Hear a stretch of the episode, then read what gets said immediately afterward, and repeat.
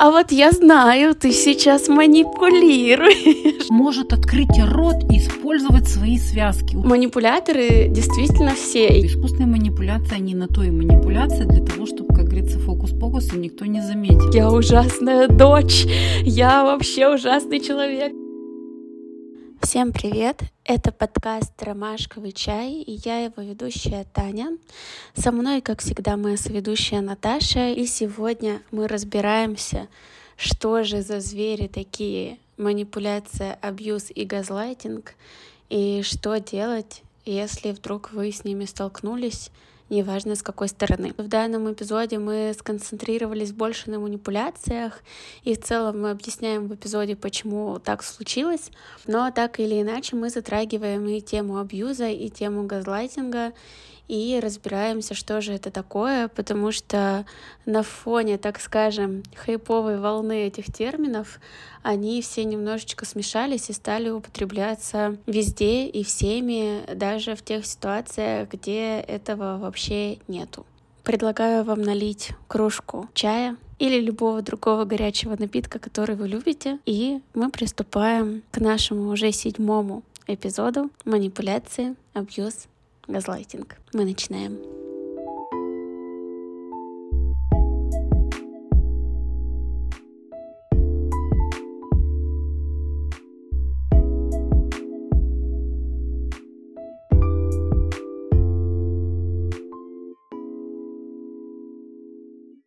Наташ, привет! Ну что, мы с тобой снова пишем наш подкаст, и мы все дальше углубляемся в тему коммуникации между людьми. В общем, у нас сегодня с тобой, на самом деле, я бы сказала, такая хайповая тема, если можно так выразиться. Мне кажется, из каждого утюга все люди слышат э, эти три слова. Ну, возможно, не три, два точно.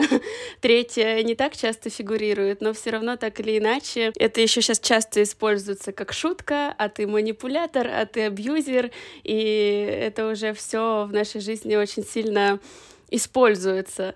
То есть у меня в целом все знают эти слова, но никто не знает, что это такое на самом деле. И я в том числе. Собственно, тема у нас — это три кита — манипуляция, абьюз и газлайтинг. вот. Но будем разбираться сегодня, что это такое, с чем это едят и кто такие люди, которые используют эти техники, если можно так сказать. Вот. Ну и, собственно, наверное, по традиции хотелось бы начать э, с понимания, что это такое, потому что лично я не знаю, чем это отличается. Ну, я плюс-минус понимаю, чем отличается газлайтинг от манипуляции и абьюза. Наверное, степенью жесткости. Как будто бы для меня газлайтинг что-то более серьезное, что может приводить к серьезным каким-то травматизациям психологическим во втором человеке, против которого это используется. А манипуляции и абьюз, ну, манипуляции мне лично кажутся очень безобидными в плане того, что э, все люди манипулируют. И все люди подвергаются манипуляциям. Конечно, у них тоже есть уровень э, жесткости, но в целом для меня это самый маленький кит, абьюз пожестче, газлайтинг самое жесткое. Вот для меня это какая-то такая терминология, что это все об одном, просто в разной степени жесткости. Мне нравится э, три кита. Три кита чего? Три кита хайпа, да? Газлайтинг, абьюз. Не знаю, хочется сказать три кита в каждых отношениях, но это очень грустно звучит. Ну вот если обращаться к очень простым определениям, во-первых, газлайтинг и абьюз — это более поздние слова в нашей речи, которые появились, обозначающие токсичные отношения — то есть там лет цать назад, да, просто говорили токсичные отношения, зависимые, там, неприятные, плохие отношения. Ну, то есть много очень синонимов, обозначающих, что людям э, существу, ну, в существующих отношениях как-то не очень комфортно.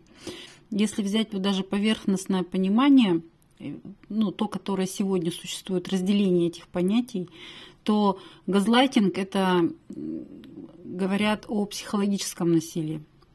Абьюз включает в себя разные виды насилия. И психологическое, и физическое, и финансовое давление.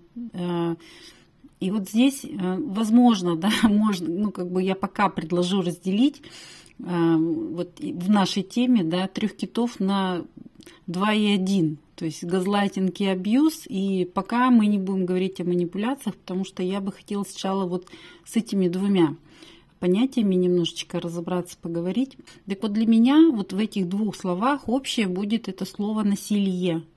Если э, в отношениях присутствует любой вид насилия одного над другим, ну это в любом случае отношения токсичные, вот, опираясь на какие-то такие, может быть, устаревшие уже определение токсичны в том, в том плане, что они в чем-то избыточные. То есть токсичные отношения э, характеризуются тем, что ведь в этих отношениях, вернее, чего-то много через чур. И вот любое все через чур, оно может быть для нас не полезным. Вот как Виценна говорил, да, все есть лекарства и все, и, и все есть яд. Ну, то есть, в гоме, как говорится, в гомеопатических дозах там чего-то, может быть, даже и надо принимать, вот, но в больших количествах любое полезное растение, которое идет как лекарственное, оно тоже будет приносить вред.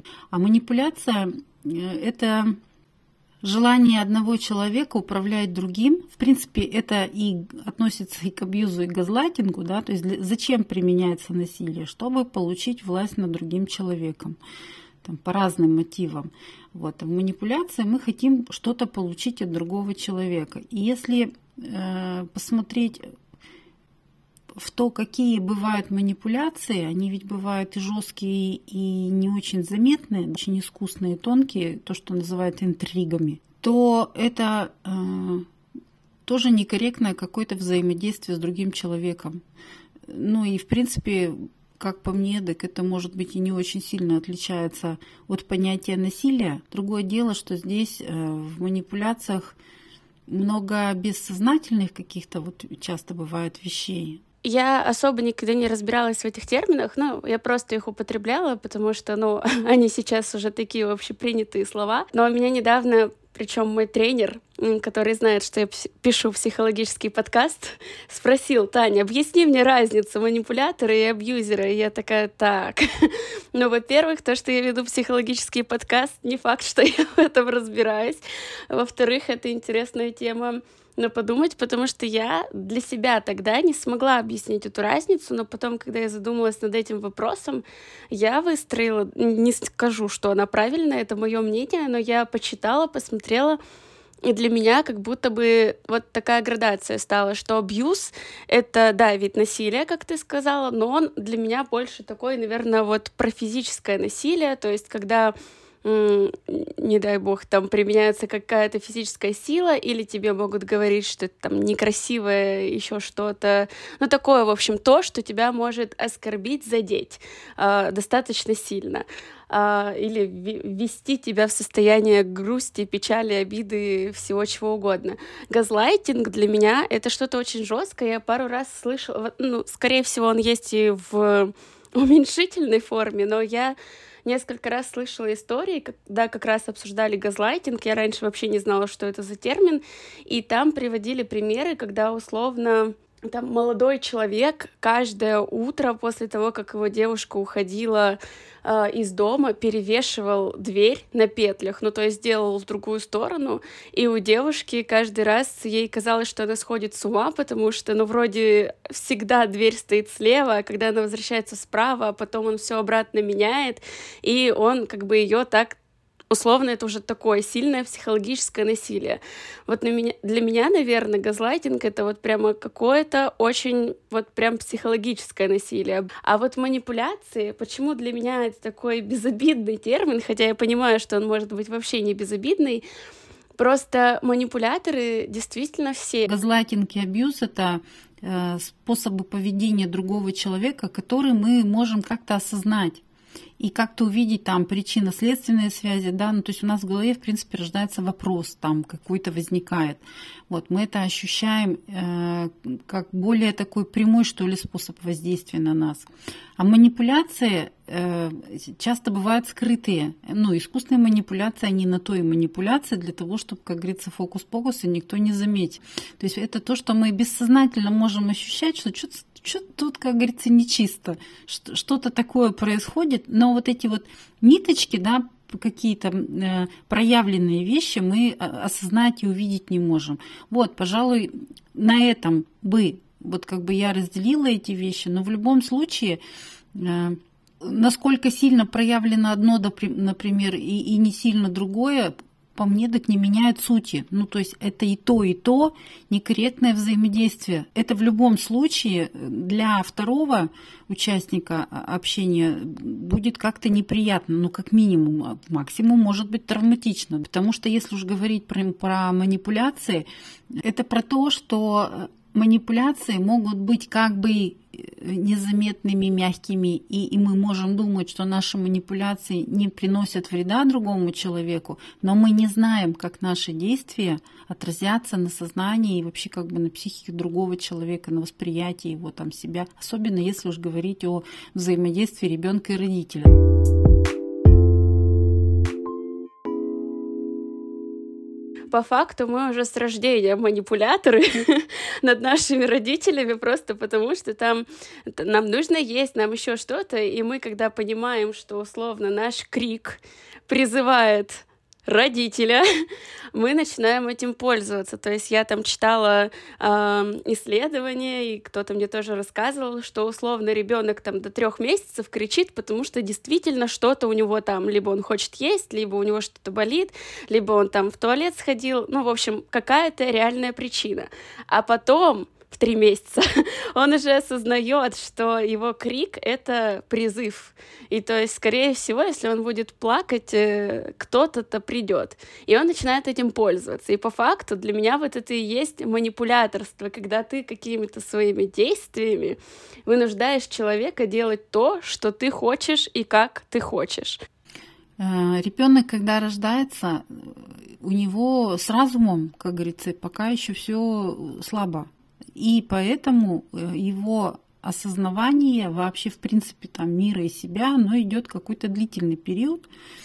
То есть к трем годам мы примерно там как-то вообще в осознавание себя более-менее выходить начинаем. Вот это вот первый кризис трех лет, когда вдруг ну, плюс-минус. Вот это вот начинается, когда я, ну, ребенок сам себя, в принципе, осознает.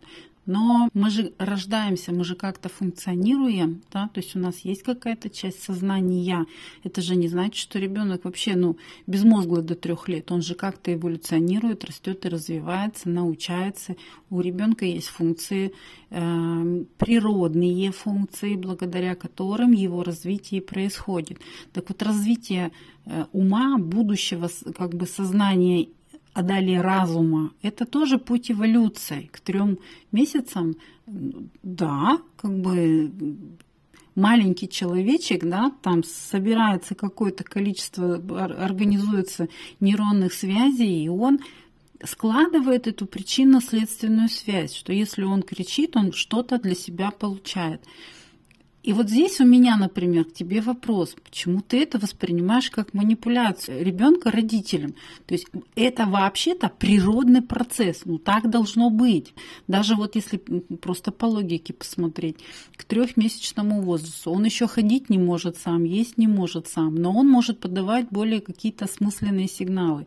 И когда ребенок нуждается в контакте, он же не может сказать, мама, обними меня, мне сейчас что-то грустно стало. Или там, мама, я голоден, свари мне каши. В три месяца он еще так не может сделать. Он что делает? Он подает сигнал.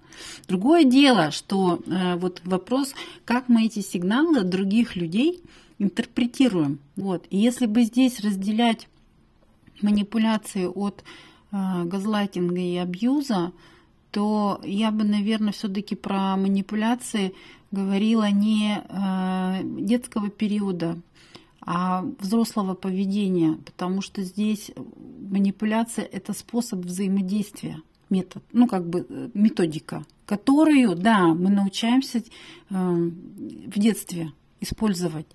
Но мы в детстве научаемся это использовать в нашей детской семье на примере других взрослых.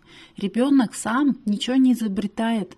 У него нет этой способности придумать да, и осознать, вот сейчас вот я как бы вот это а, сделаю, чтобы мне потом было вот это. Там так мозг еще не работает. У него, если бы он 6 лет так шурупил, ну, мы были какие-то бы сильно другие, вот прямо очень.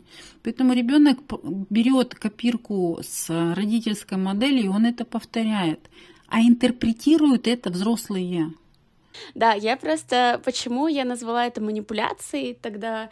Потому что, ну, я оперировала именно тем, что мне говорили. Я, честно, не помню, где я эту информацию прочла, что ребенок он просто в какой-то момент э, кричит действительно не потому, что ему что-то нужно, а он просто по приколу. На самом деле это может, ну это очень смешно звучит, но э, лично в моей семье, поскольку бы истории я не слышала про себя, мне реально кажется, что я кричала чисто по приколу. Я, конечно, не могу так сказать, потому что я не помню себя в три месяца, и я не помню, почему я там могла кричать, но столько историй было от моих родителей, от моей сестры, кем, как они сказали, я манипулировала вот так вот с легкостью и филигранностью э, своими криками, орами и какими-либо еще фразами, когда научилась научилась говорить. Я поэтому это и назвала манипуляцией. То есть для меня манипуляция, как я сказала ранее, что это какие-то действия, которые заставляют человека сделать так, как ты хочешь, при этом ты, ну, может, в большей или в меньшей степени осознаешь, что ты это делаешь для того, чтобы получить конкретные действия. Я сейчас не говорю о жизненно необходимых вещах, когда действительно ребенок не проживет, если мать его не прокормит. Во-первых, я соглашусь, что по приколу бывает, потому что ты представляешь, маленький человек вдруг осознает, что у него есть голос.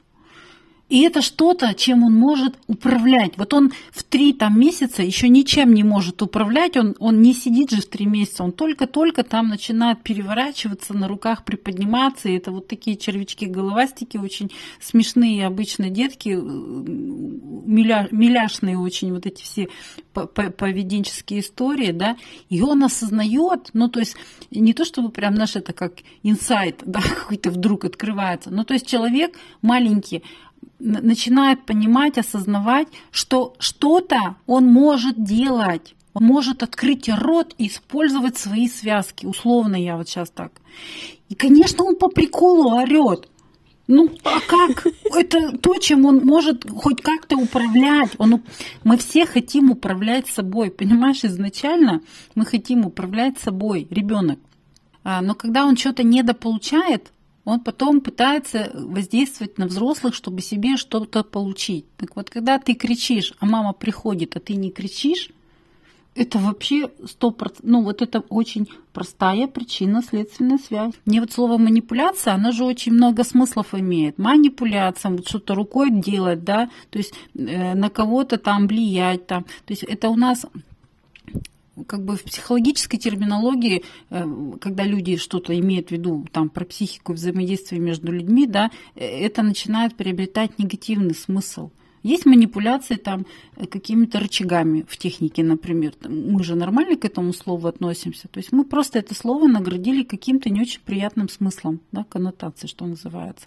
Так вот, когда маленький ребенок кричит, ну да, во-первых, он манипулирует своими связками, потому что они у него есть, почему нет? У него есть руки, он их обнаруживает, он начинает э, куда-то тянуться, он обнаруживает вдруг ноги свои в очень раннем возрасте, он эти ноги что, начинает тоже в рот засовывать, между прочим, ему отлично это удается, да, вот если ребенка распеленать. И да, если он хочет увидеть, ну, не увидеть, конечно, в три месяца, там еще пока не такой контакт, но в целом, как бы, да, получить внимание, тепло, ощущение безопасности, потому что присутствие матери дает ребенку ощущение безопасности. И если ему вот точно так же, как присутствие же матери э, в раннем возрасте дает ребенку ощущение счастья, ну, как бы любви, удовольствия вот в этом. Мы не знаем, чего ты хотела там в три месяца, когда вопила, да, на самом деле. Но то, что как бы твое э, действие вызывало э, какое-то действие, ответное действие у мамы, и твое действие в этом прекращалось, так это значит была какая-то проявлена потребность. Но вот э, это к тому, что манипуляция, как ты сказала пораньше, и я, наверное, с этим вообще абсолютно согласна, что манипуляции очень часто неосознанные. То есть я вот даже сейчас понимаю, ну, во взрослом возрасте, когда с кем-то разговариваю э, и сама манипулирую, то есть я это потом уже могу осознать, что я проманипулировала или что мне это напрямую сказали, там, не надо мной манипулировать, и я, и я понимаю, что я там использую какие-то рычаги, которые заставляют действительно человека сделать так, как я хочу, и так, как не хочет он. Вот, но это делаю я очень часто неосознанно. Иногда я осознаю, когда я такая, ну сейчас я включаю все свое нутро манипулятора, особенно на работе, где мне что-то точно надо, что вы сделали. Мы все друг от друга чего-то хотим, и это нормально. Ну, потому что если бы мы друг от друга бы ничего не хотели, мы же стадные животные, человеки, я имею в виду, да, вот, мы все-таки в общности живем, мы не можем в одиночку жить. Поэтому мы естественным образом друг от друга чего-то хотим. Так вот, когда мы чего-то хотим все друг от друга, вопрос, как мы это проявляем, свою потребность. А этот навык, который мы получаем в детстве, открывать рот и говорить, что я хочу. И вот в детстве этот навык может потеряться. Мы сегодня, возможно, будем очень много про функцию ребенка говорить, потому что вот все эти вещи, да, и газлайтинг, и абьюз, и манипуляция, они э, и состояние жертвы, это когда наша наш психологический возраст э, где-то вот как бы в детском, в юном состоянии находится, когда мы не можем э, встать и для себя что-то сделать как бы по-взрослому, да, условно вот так вот. Вот, то есть у нас как будто бы какого-то права нет. Поэтому я сейчас вот скажу, что в э, детской роли есть три функции, так условно их можно выделить. Хотеть, играть и чувствовать. И вот ребенок в этом природном Э, функционирование, в лучшем смысле этого слова, развивается. Так вот, когда ребенок что-то хочет, и ребенок хочет все всегда и много, и сразу, понимаешь, и он имеет на это право, потому что это энергия жизни, которая нас чего-то и двигает. Во взрослой этой жизни мы тоже на ней же двигаемся. Так вот, когда мы чего-то хотим в детстве, мы, по идее, открываем рот и говорим своим родителям. Мам, я хочу вот это, мам, купи мне вот это, мама, я хочу на коньках, мама, я хочу там в хоккей играть, мама, я хочу в волейбол играть, я хочу в школу, я хочу в музыкальную школу, хочу в садик или не хочу в садик, я что-то хочу или не хочу, мы все время это проговариваем. Так вот, если у нас что-то в детской нашей семье происходило, когда мы перестали открывать рот и говорить, да, мы начали бояться говорить о своих желаниях, они какие-то неправильные, мы стали думать, мы кому-то поверили, еще что-то там произошло, да, вот, то потом потом, когда мы вырастаем взрослыми, э, мы наши желания напрямую высказать не можем. Но хотеть-то мы не перестаем, поэтому мы ищем какие-то интересные способы все равно получить, но про это не сказать вслух. Так вот, манипуляция от прямой коммуникации отличается тем, что вслух просто мы не выражаем свои желания. И, и я уверена, мы сделаем выпуск про коммуникацию, потому что ну, это реально упрощает общение в очень многих вещах. Но мы научаемся сильно заранее. То есть смотри, мы сами не говорим свое желание, э, хотим что-то получить от другого, даже потом, может быть, получаем, и, и сами же себя потом не очень хорошо чувствуем, что мы там на кого-то как-то надавили, как-то повоздействовали, ну, такие особо осознанные, как вот ты сейчас там сидишь, себя ругаешь за то, что ты манипулируешь.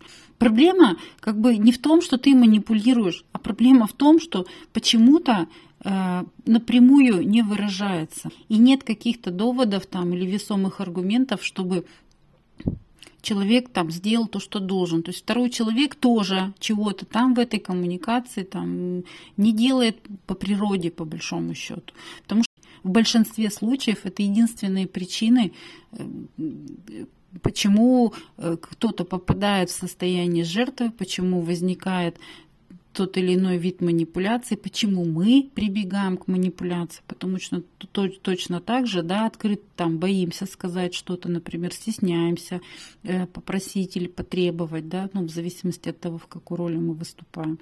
Вот, поэтому мы начинаем прибегать к таким как бы усложняющим элементам. Но основная идея это все равно получить что-то себе. А так делают все. Я понимаю, что это используют все, и все с этим сталкиваются либо с той стороны, либо с другой стороны.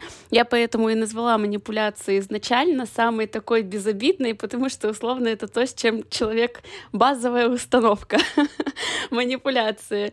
Вот. А, и я замечаю за собой потом уже, что вот в жизни у меня очень много неосознанных манипуляций. Мне однажды в отношениях, когда я была, сказали, что я вообще очень хорошо могу сделать так, чтобы человек от меня не ушел. Ну, то есть какими-то словами убедить его этого не делать.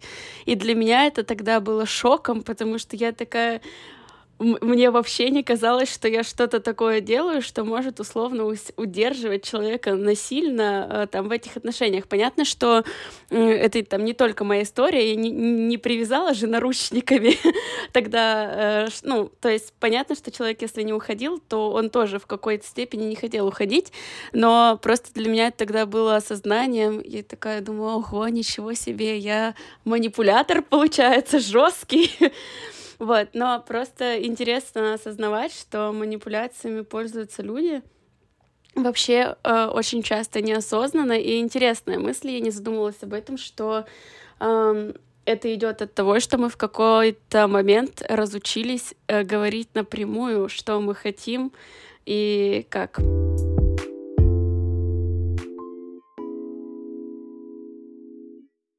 Я почему не люблю вот эти термины и, и как бы не вижу смысла их там особо разделять и копаться в них, да, потому что э, люди начинают все отношения, в которых им некомфортно, называть абьюзивными.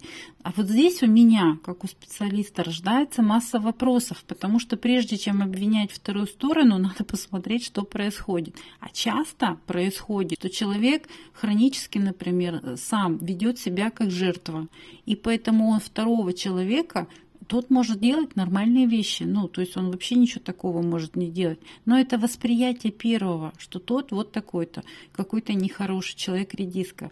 А тот человек может быть с абсолютно как бы нормальными границами, просто как бы э, проговаривать там свои какие-то позиции, выборы, да, и не поддаваться как раз на манипуляции жертвы, ну то есть не включаться в то, чтобы ее там кормить или не кормить, тиранить, или вот, ну, то есть он в эту игру просто может не включаться.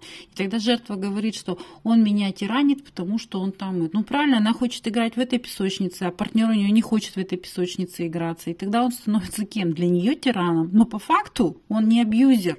Но очень многие не знают, сами не понимают как бы, да, собственных мотивов и, и как они влияют на другого человека, то есть потому что открытости нет, да, и, ну, осознавания каких-то моментов про себя. Я очень сильно, действительно, часто впадаю в состояние жертвы, мыслю там как жертва, а, еще что-то, и я начала отслеживать, откуда это берется. То есть я очень хорошо начала осознавать, что я такую модель поведения часто видела у себя э, в семье. И, ну, естественно, ее так или иначе переняла, потому что я не только ее видела, но я и в ней существовала. Понятно, что для меня это что-то на уровне стандартном, базовом на уровне нормы. И вот только сейчас я, ну, как бы начала постепенно, ну, не то, что сейчас я начала понимать что-то не так, я начала понимать чуть раньше, недавно начала с этим работать и разбираться, как вообще из этого выходить и что делать. Но, как ты видишь, я пока все еще часто впадаю в это состояние или из него не выхожу. То, что происходит, абсолютно нормально а, в том плане, что это частотно, и это у всех так большая часть людей в этом живет, существует.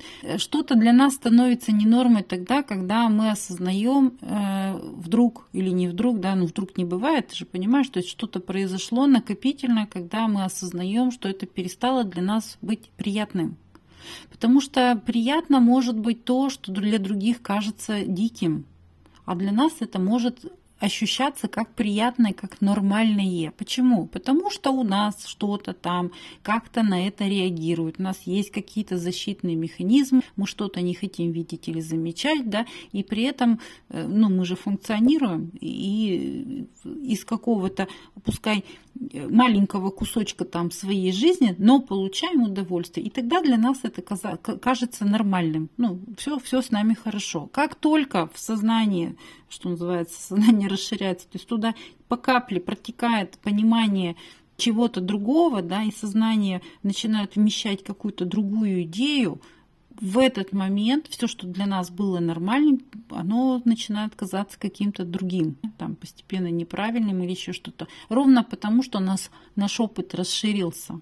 Я вот сейчас осознаю, например, что тоже мне моя психолог э, дала понять, и наш подкаст тоже дал понять, что мне нет смысла вообще сейчас там как-то стараться переделывать э, э, супер отношения со своими родителями не в том плане, что забить на то, что там происходит, и вообще отстраниться, а просто нет смысла там входить в какой-то конфликт, стараться как-то яро переубедить, еще что-то. А я сейчас более стараюсь там понять, почему там мои родители поступают так или иначе, почему у них такие реакции, потому что я достаточно часто сталкиваюсь с историей, когда мной начинают манипулировать вот этими фразами давления 260.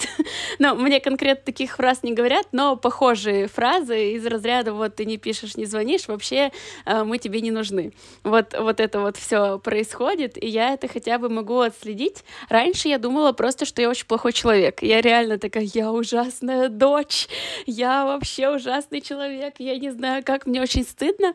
Сейчас я понимаю, что это идет манипуляция в мою сторону, и я стараюсь либо, если у меня есть силы, свести это в нормальный диалог, если у меня получается. Если у меня нет сил, я такая, ну, потом поговорим. Важно очень сказала про э, то, как вы, ну, работая вот год, да, занимаясь психологической работой, э, ты понимаешь, что не надо там с родителями, ты сказала там выяснять что-то, да, там ворошить это э, я вообще считаю, что это не надо делать никогда. Ну, это бессмысленная история, она мало того, что бессмысленная, она еще очень вредная, да. И э, доказывать родителям там э, что-то, там свою правду жизни, э, это просто бессмысленное занятие, потому что э, у них э, есть свое какое-то восприятие жизни, и оно складывалось, уж простите меня, я опять скажу про возраст, оно не складывалось сильно дольше, чем, чем у ребенка. Поэтому, э, ну, по принципу яйца курицу не учат, все-таки в, в данном случае, на мой взгляд, это более здоровая история.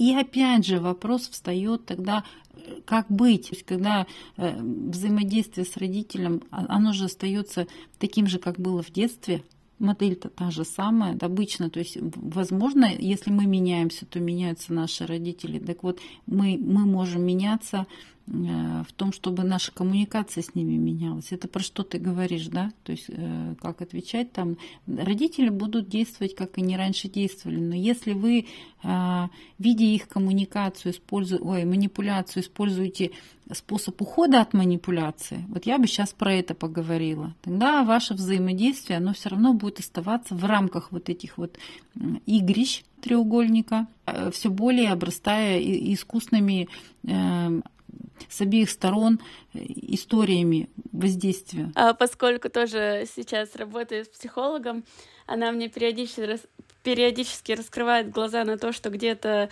есть конкретные такие фразы, по которым ты сразу можешь понять, что что-то идет не так. Это вот эти фразы я тебя не узнаю, а кто лучше меня скажет, а я же дельный совет даю, и вот это вот все. А, я же родитель, я плохого не посоветую. А, вот она мне всегда говорит, вот если идут какие-то вот эти фразы, после них стоит слушать очень внимательно. Вот, поэтому, да, как это отслеживать, вообще что делать?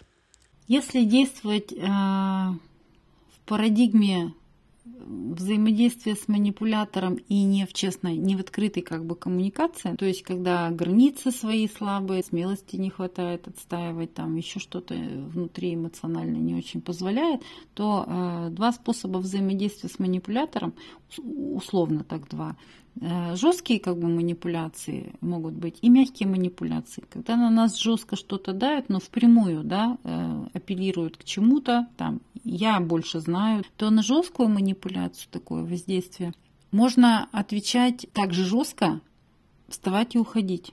Ну, то есть физически выходить из пространства. Как бы на тебя жестко, и ты тоже жестко. Вот.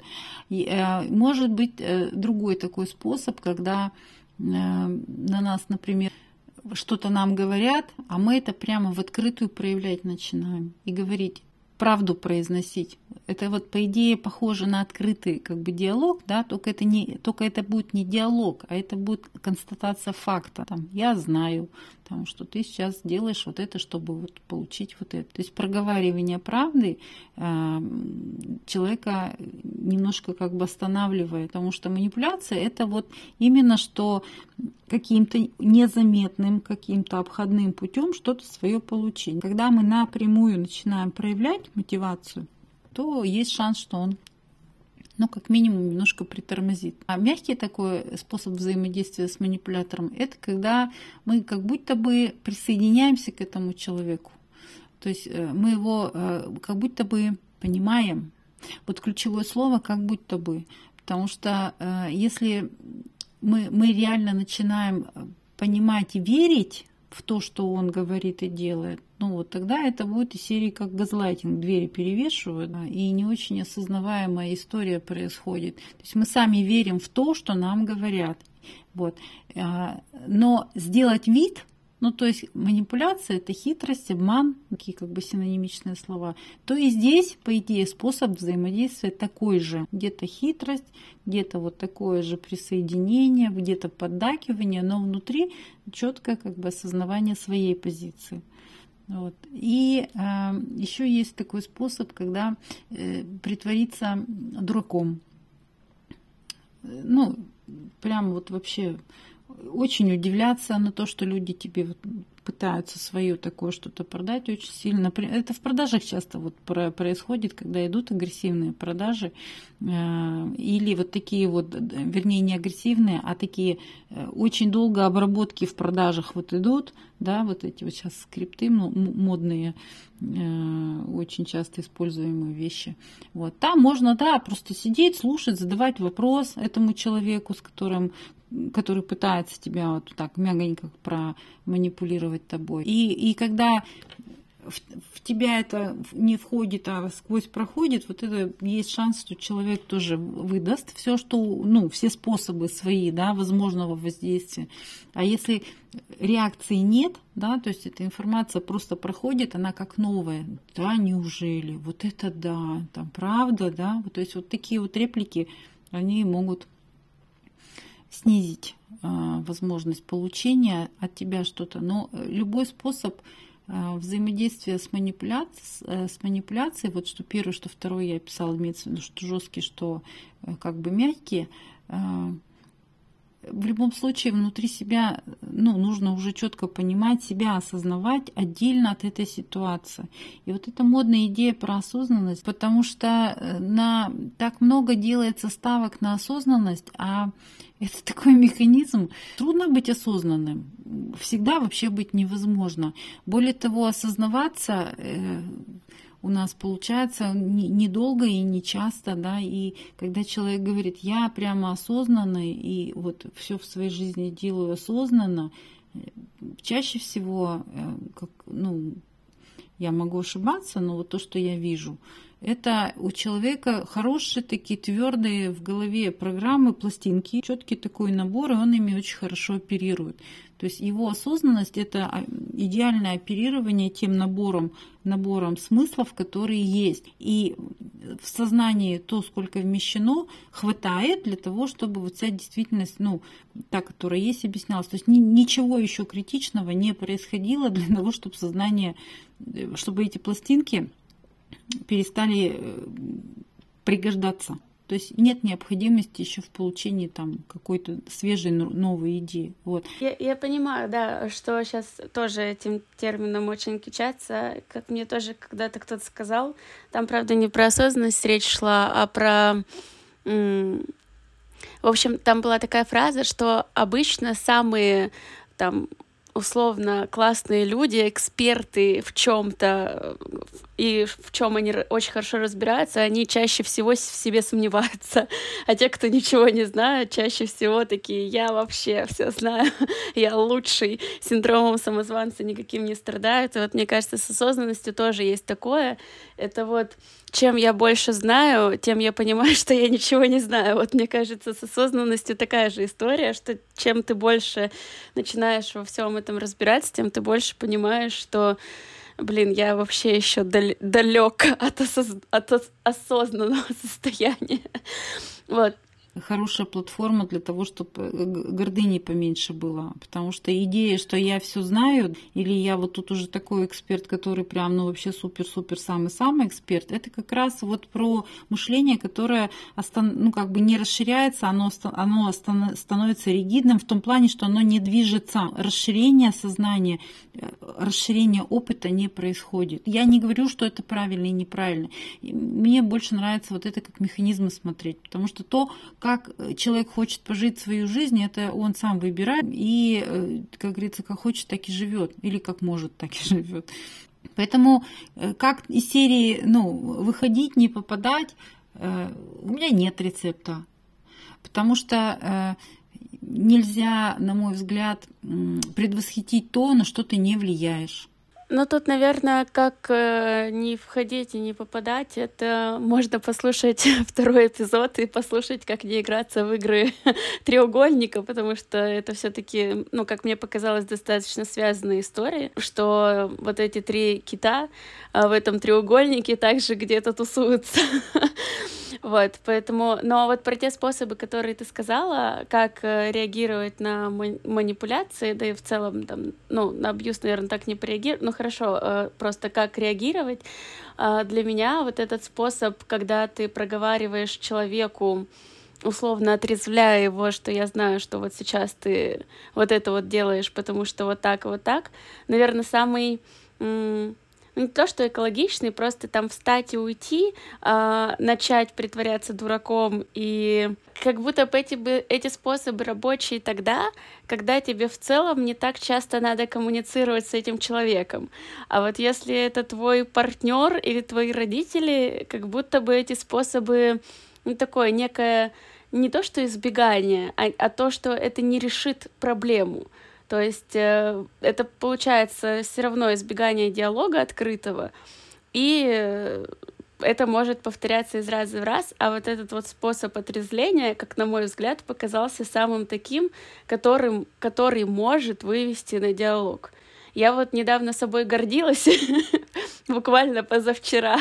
У меня была фотосессия в понедельник, а, и я скинула а, маме видео, на котором, ну, я просто красиво выгляжу и что-то там делаю, позируя на фотосессии.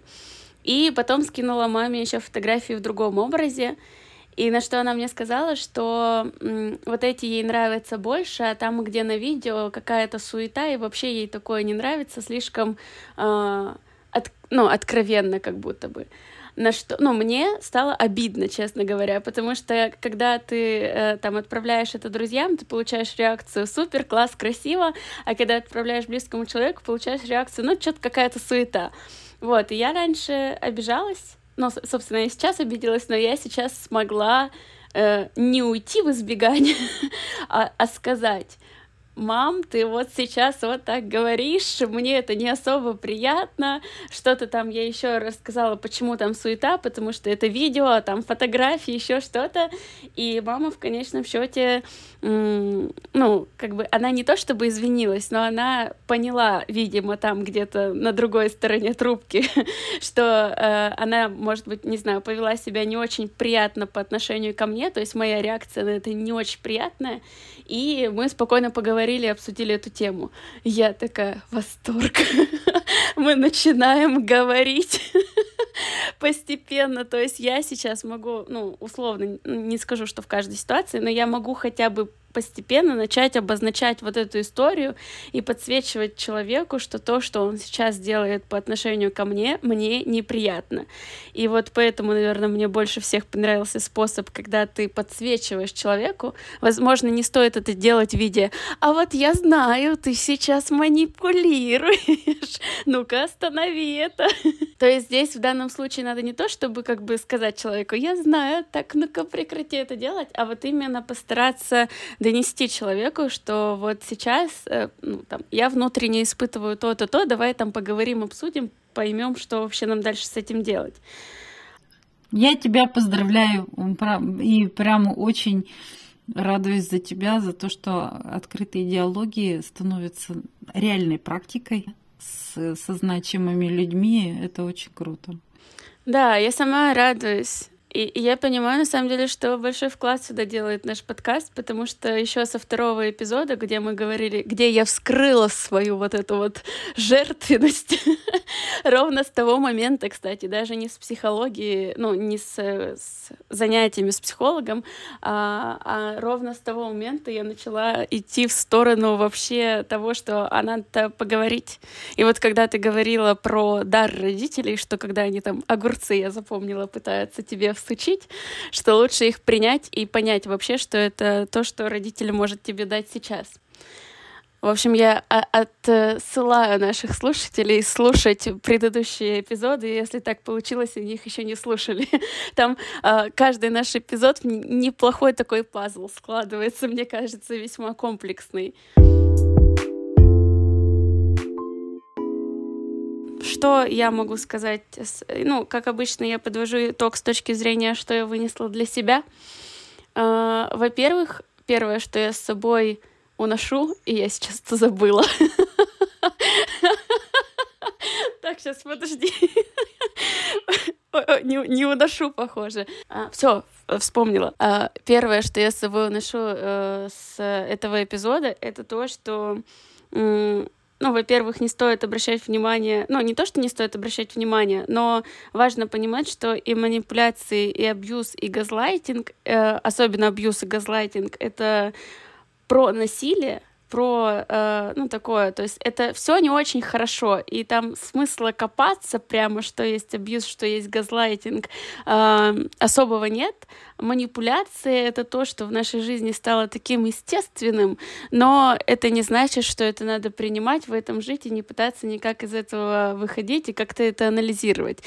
Вот. Второе, что я уношу сегодня, это то, что манипуляции, почему они вообще такие частотные и что из такой яркой причины, воз... Э, при... приводящей к ее появлению есть, это то, что в какой-то момент мы разучились говорить э, голосом, что мы хотим, и начали использовать какие-то другие э, техники, чтобы донести эту мысль, идею, желание другому человеку. Ну, здесь в целом подходит и абьюз, и газлайтинг, я думаю, просто в, разном, ну, в разной степени люди будут это использовать. А смысл одно, они перестали это делать э, голосом.